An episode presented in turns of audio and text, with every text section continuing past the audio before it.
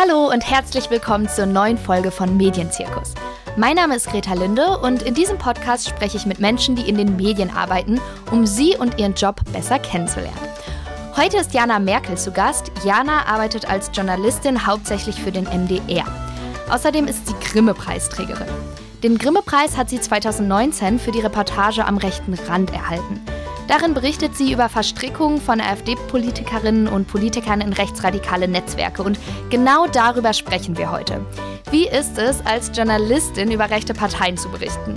Mich interessiert vor allem, ob man irgendwie ein Gleichgewicht finden kann zwischen Informationen geben und Bühne bieten. Und später möchte ich von dir, Jana, auch noch wissen, was das für dich persönlich bedeutet. Aber jetzt erstmal herzlich willkommen. Schön, dass du in meinem Podcast zu Gast bist. Hallo Greta, ja, ich freue mich, dass du mich eingeladen hast. Vielen Dank. Gerne. Unser sogenanntes Superwahljahr 2021 hat begonnen mit den Landtagswahlen in Baden-Württemberg und Rheinland-Pfalz. Die AfD, über die wir ja heute sprechen möchten, hat in beiden Bundesländern ordentlich verloren. Ähm, in Baden-Württemberg waren es gut fünf, in Rheinland-Pfalz gut vier Prozent. Überrascht dich das?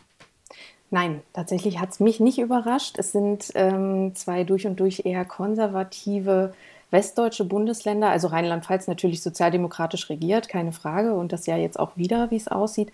Aber es sind Bundesländer, in denen ähm, die AfD sich schon sehr anstrengen musste ähm, oder angestrengt hat, um diejenigen nicht zu verlieren, die man so als bürgerlich-konservative Protestwähler bezeichnet. Ähm, und meine Vermutung ist, das ist jetzt aber wirklich noch nicht gestützt durch Daten und Umfragen, dass eben genau dieses Wählerklientel jetzt auch ähm, die AfD eher mit äh, vorsichtiger, eher vorsichtiger angefasst hat jetzt, was das Kreuzchen auf dem Wahlzettel angeht. Ich vermute, dass das einerseits auf die Verfassungsschutzdebatte zurückzuführen ist und andererseits vielleicht auch ähm, auf die gespaltene Positionierung der AfD zum Thema Corona. Ja. Dieses Jahr ist dann ja auch Bundestagswahl. Und wenn ich jetzt so zurückdenke an die Bundestagswahl 2017 und an die Berichterstattung, dann fällt mir als eine der ersten Sachen Alice Weidel ein, die wutentbrannt und beleidigt ein Fernsehstudio verlässt. Ähm, das spielt ja auch so ein bisschen rein in diesen Opfermythos, den die AfD immer wieder spinnt, wenn es um die Berichterstattung geht. Und ähm, es wurde ja auch vielfach diskutiert, inwiefern das jetzt inszeniert war. Glaubst du oder sagst du, es wurden im Zuge der letzten Bundestagswahl in der Berichterstattung Fehler gemacht, indem zum Beispiel sowas zugelassen wurde? Ähm, ich tue mich immer schwer damit, äh, Schuld zuzuweisen und zu sagen, der oder diejenige hat Fehler gemacht. Also ich würde auch nie äh, Kollegenschelte betreiben. Ich glaube, dass es tatsächlich ähm, eine große Unsicherheit gegeben hat und auch in Teilen immer noch gibt im journalistischen Umgang mit der AfD, weil es tatsächlich eine Partei wie diese so noch nicht gegeben hat. Es gibt so keine Blaupausen in dem Sinne, ähm, wie man mit dieser Partei umgehen kann. Denn es war ja auch schon 2017 so, dass wir darüber gesprochen haben, was ist das eigentlich für eine Partei? Wofür steht die? Sind das, sind das Extremisten? Zum Teil war das auch damals schon in der Diskussion, reden wir da über Rechtsextremisten oder nicht? Ähm, und ja, ich glaube, dass da ähm, Journalistinnen und Journalisten und auch Talkshow-Redaktionen zum Beispiel gründlicher darüber nachdenken müssen, wie viel sein muss, was sein muss, zu welchen Themen. und das hat sich aber sozusagen im Zuge jetzt auch der, ähm, der vergangenen Monate ja nochmal zugespitzt. Also seit 2017, seit der letzten Bundestagswahl, ist hier sehr, sehr viel passiert. Und ähm, die AfD hat sich ja verändert, sie hat sich radikalisiert, da sind sich ja Politikwissenschaftler und Beobachter durchaus einig. Ähm, und diesen Radikalisierungsprozess, den kann man natürlich auch ähm, aus journalistischer Perspektive und bei der Frage, wen laden wir ein, in welche Sendung, zu welchen Themen befragen wir wen, kann man diesen Radikalisierungsprozess, glaube ich, auch nicht ganz außen vor lassen. Und das sind Dinge, die natürlich Journalismus mit abbilden muss und auch bei der Entscheidung für zum Beispiel die Auswahl von Gesprächspartnern in Talkshows sicherlich mit berücksichtigen sollte. Mhm.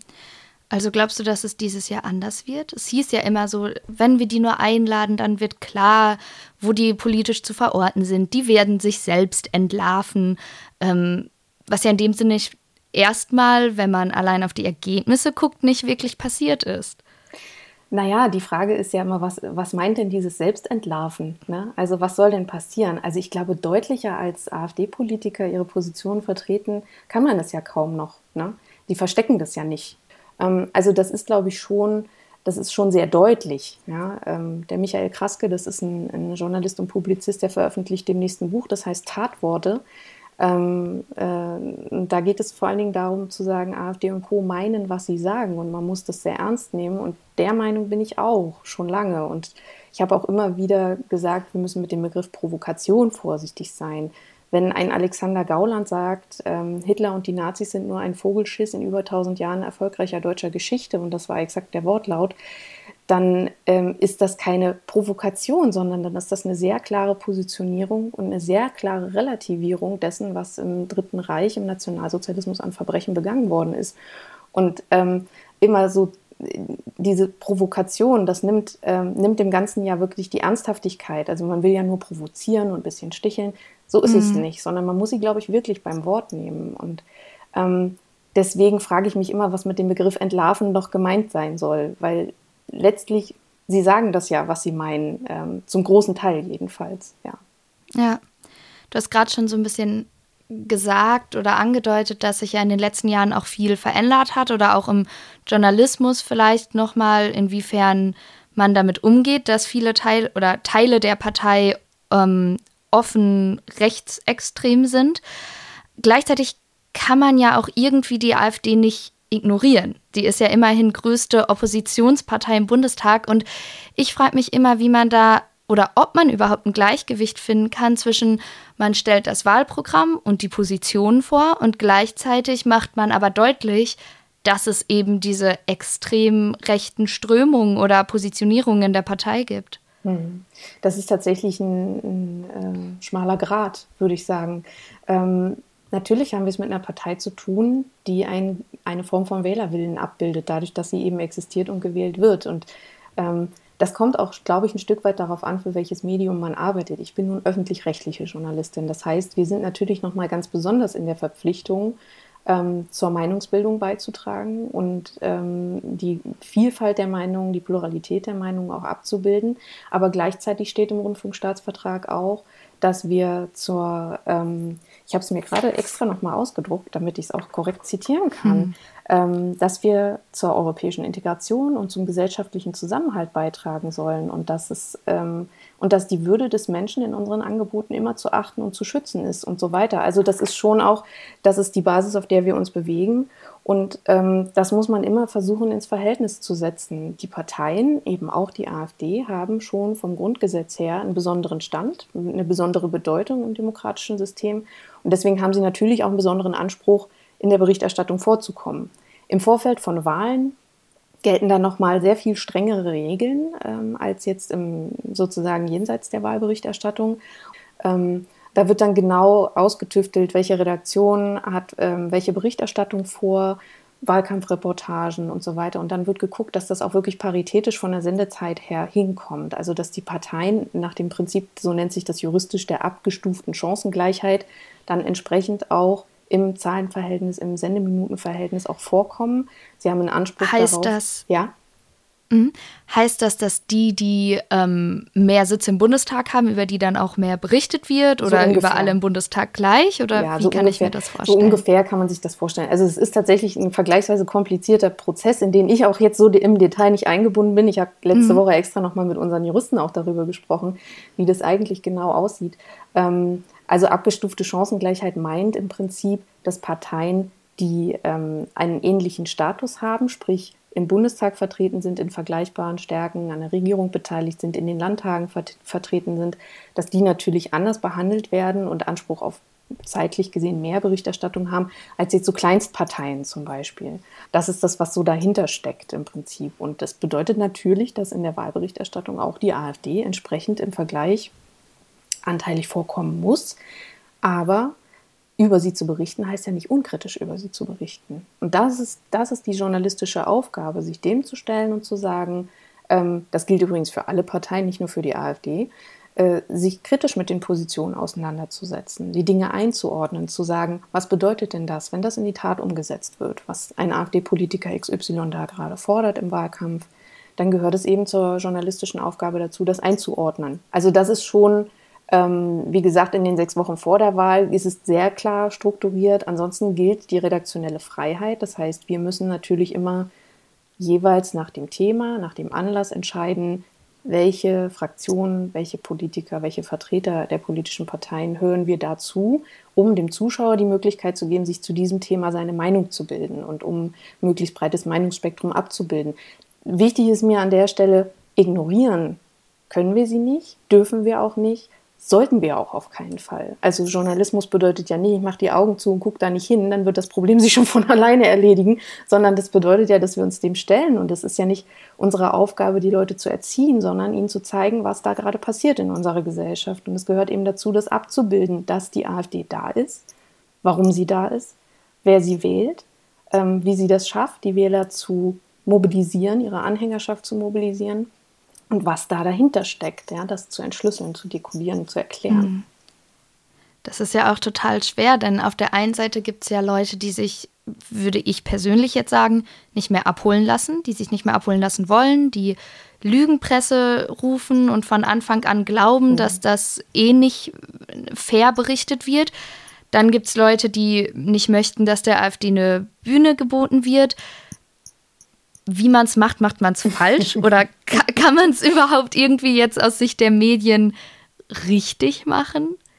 Also ich sag's mal so, wenn sich keiner beschwert, dann habe ich auch irgendwas falsch gemacht. Ähm, es gibt, äh, das, das gibt es nie, dass man alle, alle Seiten zufriedenstellt. Ähm, ich glaube, es wichtig ist, dass man keine Schere im Kopf hat. Das ist ja so ein berühmtes äh, sprachliches Bild, dass wir uns nicht treiben lassen von der Angst vor dem Shitstorm, weder von der einen noch von der anderen Seite sondern wichtig ist, dass wir mit Sachlichkeit, Nüchternheit, mit einer großen Analysefähigkeit daran gehen und dass wir uns unserer Verantwortung natürlich bewusst sind. Das, das ist klar, das gehört dazu. Wir müssen uns schon darüber klar sein, dass wenn wir sie thematisieren, dann werden sie zum Teil der sozialen Realität der Menschen da draußen. Das sind sie aber sowieso.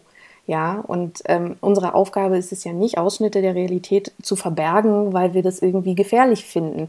Man muss da wirklich auf diesem schmalen Grad wandeln und da tritt man auch ein oder zwei oder fünfmal daneben und ähm, kriegt dann auch Schelte. Das muss man aushalten, da muss man auch eine Kritikfähigkeit haben, da muss man transparent sein, da muss man darüber hinter auch wirklich diskutieren und ähm, eine Fehlerkultur in der Redaktion haben, zu sagen, okay, wir haben jetzt die und die Rückmeldungen bekommen, wir müssen uns damit mal auseinandersetzen und uns fragen, war das vielleicht doch zu viel oder war es zu wenig? Ähm, hätten wir da anders mit umgehen müssen? Es ist nicht so, dass, ähm, und das ist auch mein Eindruck aus den Redaktionen, für die ich arbeite, dass irgendjemand sich äh, sicher ist, den Schlüssel zu haben zu diesem Problem, sondern dass man das wirklich jeden Tag neu, bei jedem Beitrag neu irgendwie verhandelt und sich mhm. überlegt. Gab es da bei dir mal so einen Fall, wo du jetzt sagen würdest, das hast du falsch gemacht oder ähm, da habt ihr dann hinterher drüber diskutiert und man hätte vielleicht anders berichten sollen? Ähm, ich gehöre zu denen, die nach jedem Beitrag eher sehr kritisch, selbstkritisch da drauf gucken und sich überlegen, oh, wenn ich noch eine Woche mehr Zeit gehabt hätte, hätte ich das vielleicht noch vertiefen können oder hätten wir. Aber äh, das ist nun mal so. Es ist, ähm, es ist nie perfekt. Ne? Ähm, ich habe zum Beispiel 2018 einen langen Film über die AfD gemacht, sonst mache ich ja vor allem Magazinbeiträge. Ähm, der war 45 Minuten lang und lief im ersten. Ähm, da ist zum Beispiel eine Stelle drin, wo, wir, wo Björn Höcke zu Wort kommt und was über den Verfassungsschutz sagt.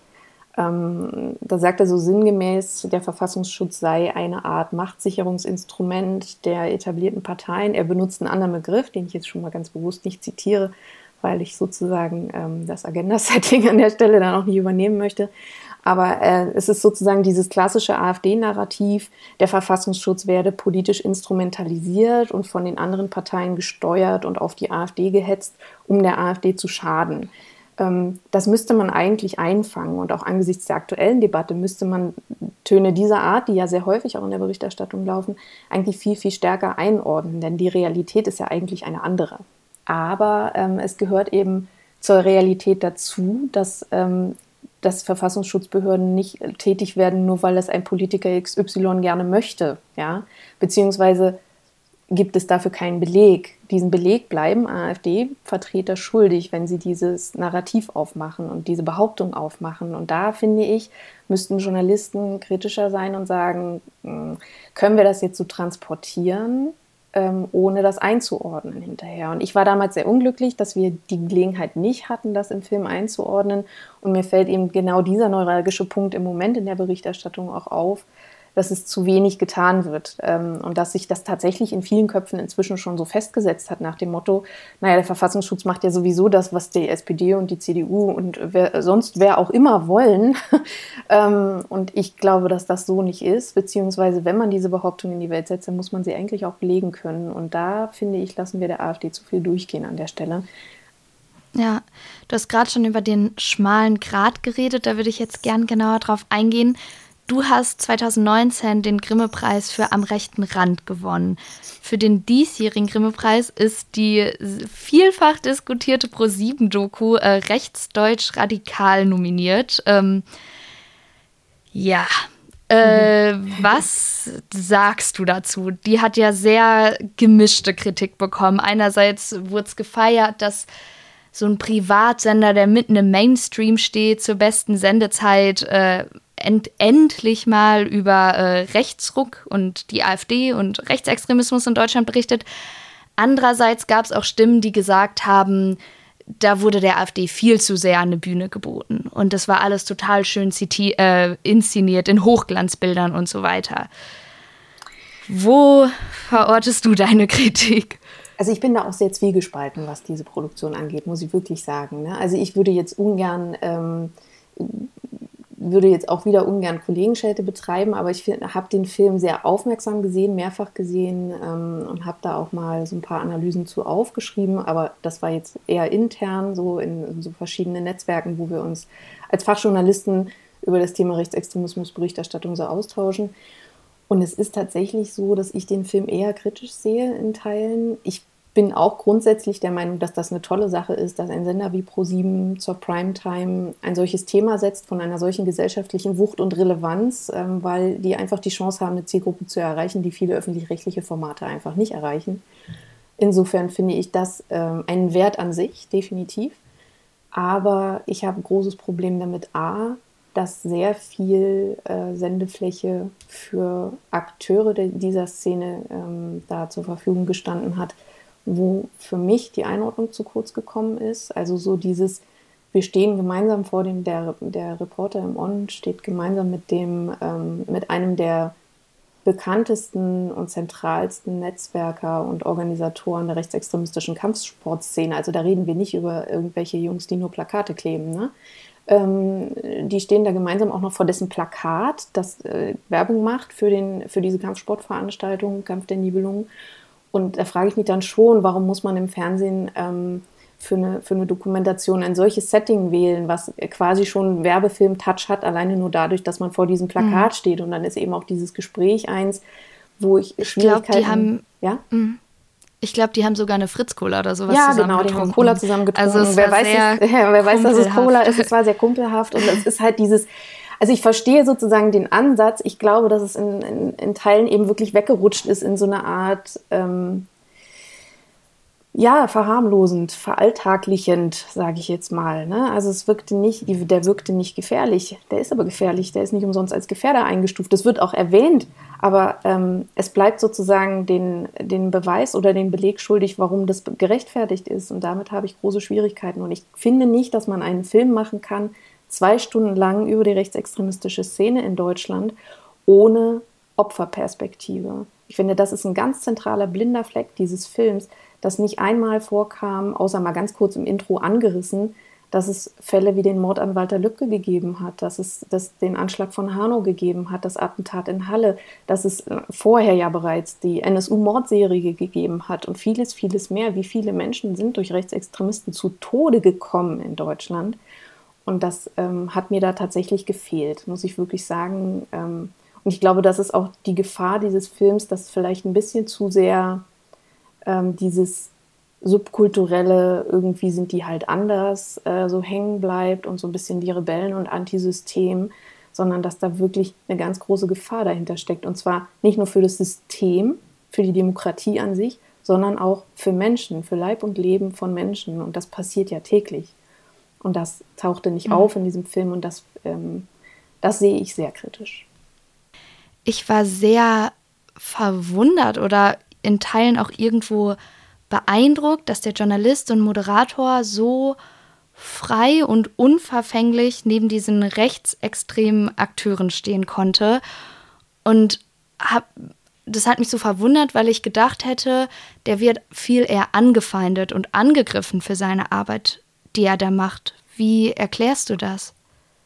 Oder kann man das überhaupt erklären? Äh, meine Theorie ist, dass diese Akteure dieser rechtsextremistischen Szene, die wir da gesehen haben, die ja alle ein großes Interesse daran haben, möglichst viel Aufmerksamkeit in der Öffentlichkeit zu generieren, ähm, da einfach eine Kosten-Nutzen-Abwägung gemacht haben und sich gesagt haben, Sendezeit bei Pro7, na klar, das machen wir.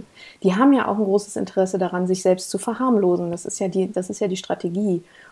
Ähm, ich denke, dass die sich schon sehr genau überlegt haben, dass ProSieben eine Bühne ist, eine Fläche ist. Bühne ist immer ein schwieriges Wort, ne, weil es so behaftet ist. Aber es ist eine Fläche, auf der sie sich präsentieren konnten, die sie so noch nicht hatten und wo sie sicherlich ein Klientel erreichen konnten mit dem, was sie so sagen, dass sie sonst nicht erreichen würden oder nur sehr umständlich. Und äh, das, das ist natürlich dann am Ende Kalkül, ja. Ja, ähm, du arbeitest für die öffentlich-rechtlichen. Du, hm. würde ich jetzt mal behaupten, würdest dich nicht mit einer Fritz-Cola neben so einen Rechtsextremisten Nein. vor die Kamera mhm. stellen.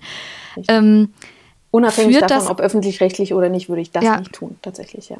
Führt das alles dazu, dass du eher mit Anfeindungen, Lügepresse, Lügenpresse rufen, mit Leuten, die nicht mehr mit dir oder deinen Kolleginnen und Kollegen sprechen wollen, zu tun hast? Oder wie kann ich mir konkret deinen dein Arbeitsalltag mit diesen Politikerinnen und Politikern und Akteuren da vorstellen?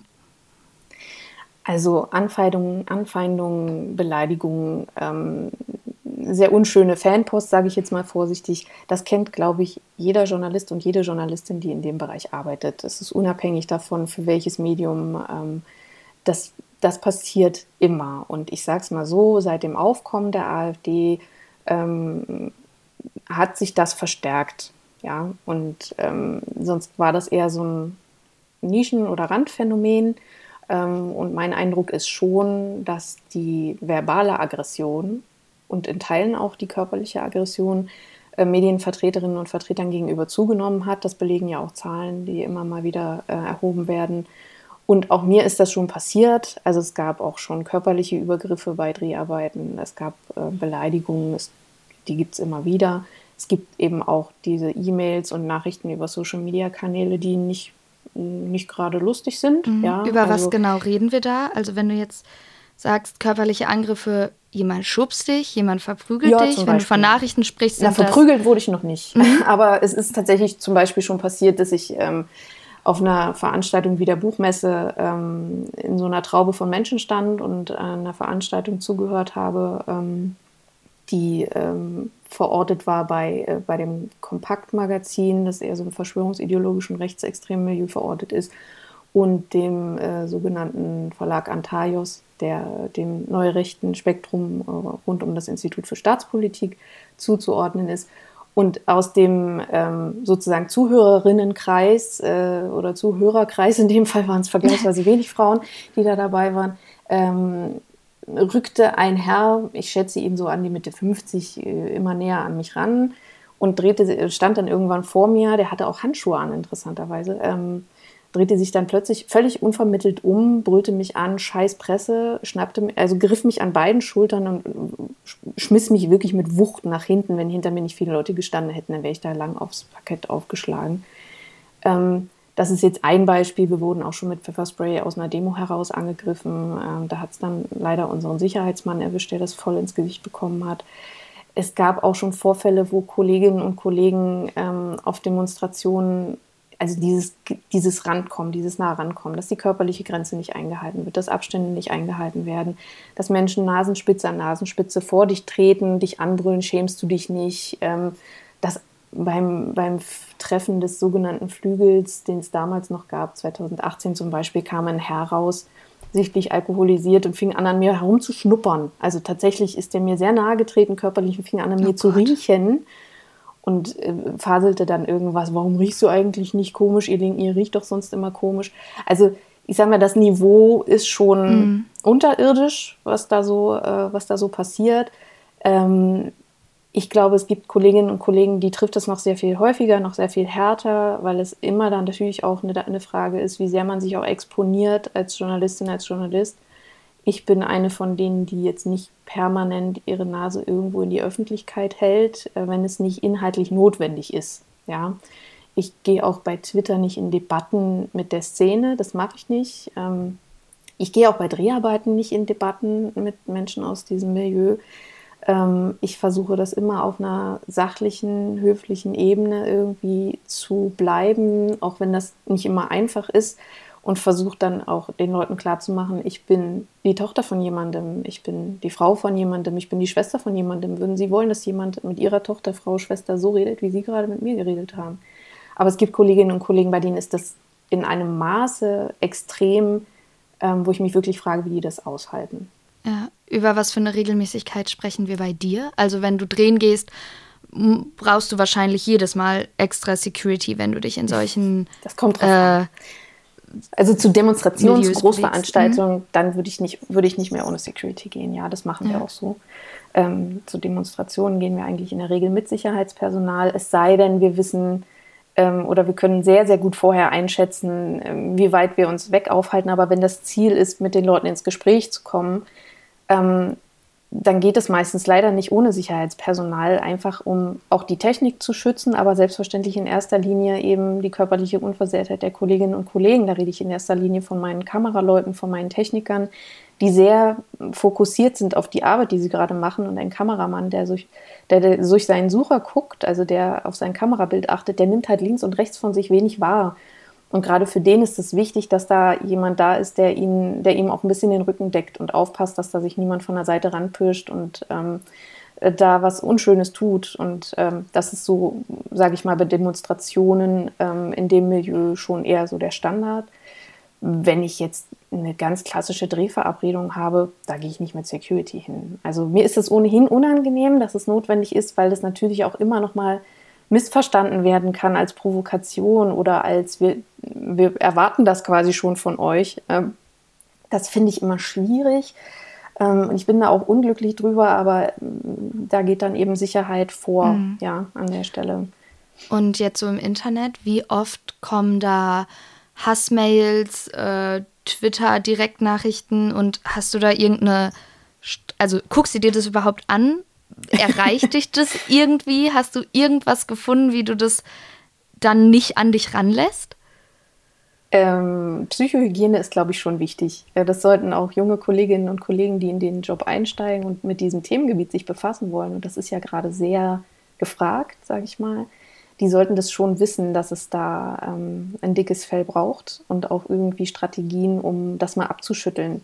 Und um den Unterschied zu machen zwischen, das ist mein Job als Journalistin und das bin ich als Privatperson und als Persönlichkeit. Ähm, ähm, aber es ist schon so, wenn ein Beitrag gelaufen ist, dann kommt da, kommt da schon ein Echo. Ja, das ist so. Ähm, das ist auch immer mal unterschiedlich. Da merkt man auch, wie unterschiedlich das auch rezipiert wird dann in den jeweiligen Kreisen. Das, dann, man merkt auch einen Unterschied oder ich merke auch einen Unterschied, ob das geteilt worden ist auf einschlägigen Kanälen äh, mit dem Hinweis, äh, schickt doch mal einen schönen Gruß an Frau Merkel. Da gibt es dann auch ähm, nette Wortspielereien mit meinem Nachnamen, weil manche mhm. eben das besonders lustig finden, dass ich so heiße wie, wie die Kanzlerin. Wenn mir jemand eine scharf formulierte Kritik schreibt und Fragen stellt, dann antworte ich darauf. Wenn es beleidigend wird, wenn es um Unterstellungen geht, dann ignoriere ich das. Ja. Ähm, das muss man auch unterscheiden können, das ist wichtig. Ja, Stichwort Zeit und Nerven. Gab es irgendwann mal einen Punkt, wo so viel auf dich eingeprasselt ist oder deine Psychohygiene vielleicht nicht so gut war, wo du dir überlegt hast, ob du das alles überhaupt noch machen sollst, ob dein Job das Echo wert ist? Ähm, ja, das sage ich jetzt mal ganz ehrlich. Ja, es gab schon mal so einen Moment. Ähm, das war 2018, als ich wirklich so sechs Monate am Stück sehr, sehr intensiv im AfD-Milieu unterwegs war und dann eben auch mh, mm, so Sachen gesagt gekriegt habe wie, äh, warte mal ab, wenn, bis, wenn wir an der Macht sind, bist du eine der Ersten, die abgeholt wird. So. Also wirklich ganz explizite Drohungen. Und ähm, da haben wir schon manchmal zu Hause gesessen, mein Partner und ich, und haben darüber nachgedacht, was wird denn, wenn das irgendwann mal so weit kommt? Ne? Aber man muss dann immer auch, und das ist gut, wenn man äh, ein Umfeld hat, das nicht so tief drin steckt in dem Thema, sondern das Ganze mit einer sehr realistischen Brille sieht. Man muss sich immer darüber klar sein, wir reden hier nicht über die Mehrheit, wir reden über die Minderheit. Und die sind laut und die fallen auf, aber sie sind nicht die Mehrheit. Und ähm, das ist das, woran ich mich dann auch immer wieder orientiere und sage, also es ist mein Job, das abzubilden. Und es ist auch mein Job, ähm, damit umzugehen, dass da Hass kommt und dass da Drohungen kommen. Ähm, ich kriege da viel Unterstützung auch aus der Redaktion. Also das muss ich auch sagen. Ähm, wir haben im Mitteldeutschen Rundfunk wirklich auch einen guten Umgang damit.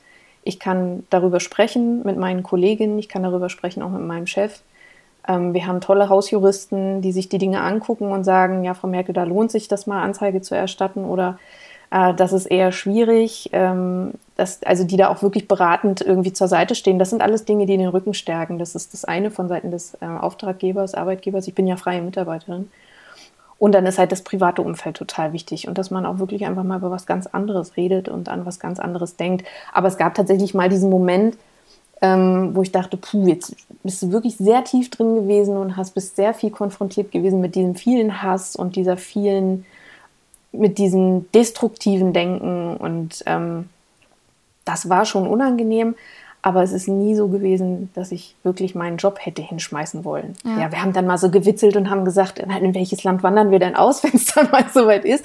Aber das ist, ähm, das ist dann wirklich eher so eine Art entlastender Humor, sage ich mal. Ja, dann lass uns doch zum Abschluss noch mal schnell in die Glaskugel gucken. Im September ist Oha. Bundestagswahl. Deine ganz persönliche Meinung jetzt. Waren die beiden ersten Landtagswahlen richtungsweisend? Wird die AfD wohl auch äh, Mandate im Bundestag verlieren? Wird sie vielleicht zunehmen, äh, Stimmen zulegen können wegen der ganzen Querdenker-Sache? Ach Gott, ja, wenn ich doch nur eine Glaskugel hätte, keine Ahnung. Also ich bin, ähm, ich würde mich da ungern zu einer Prognose hinreißen lassen, einfach weil das wahnsinnig schwierig ist und weil es heute noch nicht ausgemacht ist. Das wird sicherlich davon abhängen, wie jetzt zum Beispiel äh, das Verwaltungsgericht in Köln entscheidet über die Verdachtsfallbeobachtung der gesamten Partei äh, durch, den, durch das Bundesamt für Verfassungsschutz. Es wird davon abhängen, wie die AfD sich in Bezug auf Corona weiter positioniert. Es wird aber nicht nur von der AfD abhängen. Ich glaube, das ist auch ein zu verengter Blick auf das Thema Wahlen und Wahlentscheidungen. Es wird vor allen Dingen auch davon abhängen, was die anderen Parteien für eine Performance hinlegen. Aber es ist tatsächlich ähm, schwer einzuschätzen. Wir haben ja auch noch Landtagswahlen in Sachsen-Anhalt im Juni. Das wird auch spannend, obwohl ich da die Prognose wagen würde, dass die AfD eher weniger Stimmen einbüßen wird, ähm, weil sozusagen die Wählerschaft der AfD in, in, Ostdeutschland anders zusammengesetzt ist als in Westdeutschland, ja. ähm, nach den Zahlen, die man so kennt. Aber ähm, ich kann nur sagen, wir leben in politisch unheimlich spannenden Zeiten und ähm, ich bin sehr, sehr neugierig und gespannt, wie das ausgeht. Das ist ein schönes Schlusswort. Jana, danke, dass du da warst ähm, und so offen über deinen Alltag und generell die ganze Problematik berichtet hast. Dankeschön. Sehr, sehr gern. Vielen Dank für die Einladung. Sehr gerne. Ciao. Tschüss. Ich hoffe, diese Folge vom Medienzirkus hat euch ganz genauso viel Spaß gemacht wie mir. Wenn das der Fall ist, dann folgt dem Podcast doch bitte auf Spotify, ähm, iTunes oder wo auch sonst ihr ihn hört. Auf iTunes könnt ihr auch Bewertungen und Kommentare hinterlassen. Und normalerweise könnt ihr dem Podcast auch auf Instagram folgen. Leider ist das Konto gerade gesperrt worden. Ich versuche diesen Account wieder zu bekommen. Und sollte das der Fall sein, findet ihr mich da unter medienzirkus.podcast. Sollte irgendwas anderes passieren, ähm, kommt bald ein zweiter Account. Wir werden sehen. Danke fürs Zuhören und bis nächste Woche. Ciao.